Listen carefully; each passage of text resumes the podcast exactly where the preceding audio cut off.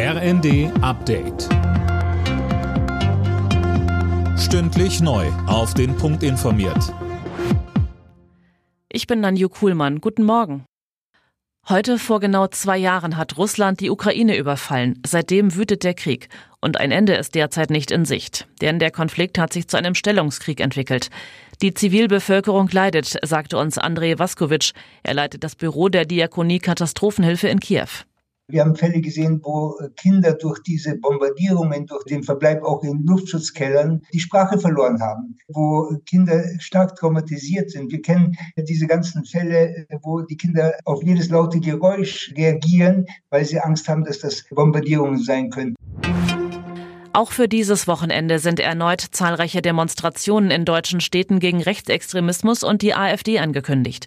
Größere Kundgebungen werden in Hamburg, Potsdam und Stuttgart erwartet. Auch in Berlin sind erneut Proteste angekündigt. Um das Cannabis-Gesetz wird weiter gestritten, auch nach dem Okay des Bundestags. Kritiker sehen den Kinder- und Jugendschutz in Gefahr und bezweifeln, dass die geplanten Kontrollen der Ampel funktionieren. Gesundheitsminister Lauterbach hingegen ist froh, dass der Bundestag zugestimmt hat. Eine gescheiterte Drogenpolitik nimmt eine Wende und ich glaube, dass wir mit diesen Regeln es schaffen können, den Schwarzmarkt auszutrocknen und die Menschen zu schützen, die bisher Opfer dieses Schwarzmarktes gewesen sind. Im April soll das Gesetz in Kraft treten. Eigentlich, denn durch ihre Blockade im Bundesrat könnte die Union die Legalisierung hinauszögern. Endspurt bei der Berlinale. Heute werden die Preise der Filmfestspiele vergeben. Für den besten Film gibt es den Goldenen Bären. Regisseure, Schauspieler und Drehbuchautoren können auf den Silbernen Bären hoffen. Die Berlinale läuft noch bis morgen.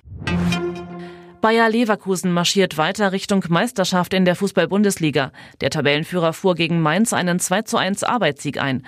Bayer ist nun schon 33 Pflichtspiele in Folge ungeschlagen und hat damit einen neuen Bundesliga-Rekord aufgestellt.